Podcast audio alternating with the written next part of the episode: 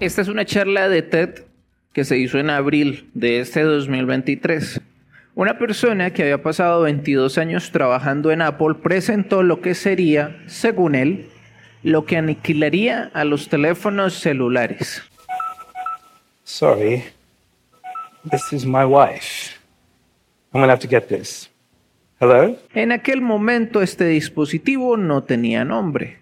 Hoy sabemos que se llama AI PIN. La primera persona en usarlo en público fue la modelo Naomi Campbell, que lo usó en un desfile en París en medio de la semana de la moda. Esta es la página de Human A. Y como podemos observar, pues ahí se muestra ese 911 como lanzamiento de, de este PIN con inteligencia artificial. Y miren que me llama mucho la atención que este logo de la empresa pues tiene muchos aires al logo de Apple.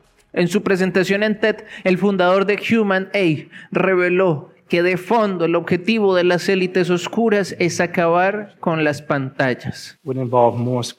De hecho, cuando inició esta conferencia citó a Walt Mossberg, quien en 2017 en su columna final escribió que éste sentía que la tecnología pronto se volvería invisible. Y tú y yo sabemos que no es que la tecnología se vaya a volver invisible, sino que va a formar parte del cuerpo humano. Este emprendimiento que estamos viendo el día de hoy es uno de los cientos, tal vez miles de emprendimientos que vamos a ver en un futuro muy próximo que tienen como objetivo reducir la brecha entre la tecnología y la humanidad, tal como lo es uno de los objetivos precisamente de esta cuarta revolución industrial propuesta por el FMI, el conocido transhumanismo.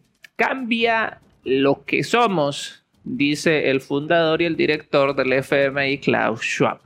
¿Ustedes se acuerdan de esta portada de, de, Economist 2019? ¿Se acuerdan lo que estuvimos hablando en su momento? Que aquí nos iban a, arrojar un agente naranja sobre todo el mundo. Y tanto los virus como las guerras, las tensiones diplomáticas y políticas, pues tienen como fin realmente eh, desarrollar a la inteligencia artificial pues de una manera un poco más trascendental, convirtiéndola en el centro del mundo y que pues luego se convierta en el centro de nuestras vidas. Y, y bueno, como lo estás tal vez intuyendo, sin inteligencia artificial, pues no tenemos revolución industrial. Retomando la presentación en TED, vimos que funciona este dispositivo igual que un asistente virtual. Where can I find a gift for my wife before I have to leave tomorrow? Granville Island is a lively shopping district. Además de esto, que es un traductor en tiempo real. That you almost forget about their existence. Les appareils invisibles devraient sembler si naturels à utiliser. Vous oubliez presque leur existence. Este asistente es capaz de leer mensajes y correos y de una manera muy interesante le hace a su usuario un resumen, como si se tratara de una secretaria. Catch me up.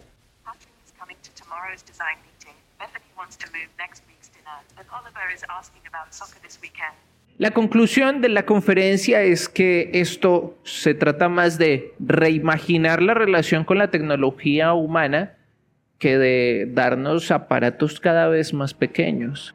Ustedes se acuerdan de este video de la evolución del ser humano que pues lo hizo la misma inteligencia artificial donde pues primero vimos que se convirtieron todos en mujeres, después eh, las partes robóticas, después que se convirtieron en cyborg y que finalmente se van transformando en máquinas hasta finalmente transformarse en todo lo que es el sistema. Y la verdad mis amigos no sabemos si este dispositivo vaya a tener éxito o no pero es un hecho que la élite está enfocadísima en este tema del transhumanismo y al parecer pues lo que quieren es tener todo listo antes del año 2030, entonces la inteligencia artificial pues realmente nunca nos va a abandonar, va a ser algo que nos acompañará constantemente y este dispositivo que estuvimos viendo aquí es el es uno de los grandes inicios para fusionarnos con la inteligencia artificial. Por eso este, este emprendimiento se llama inteligencia artificial humana. Nos vemos en los comentarios y en las reacciones de este video. Te agradecería mucho que me ayudes a compartirlo.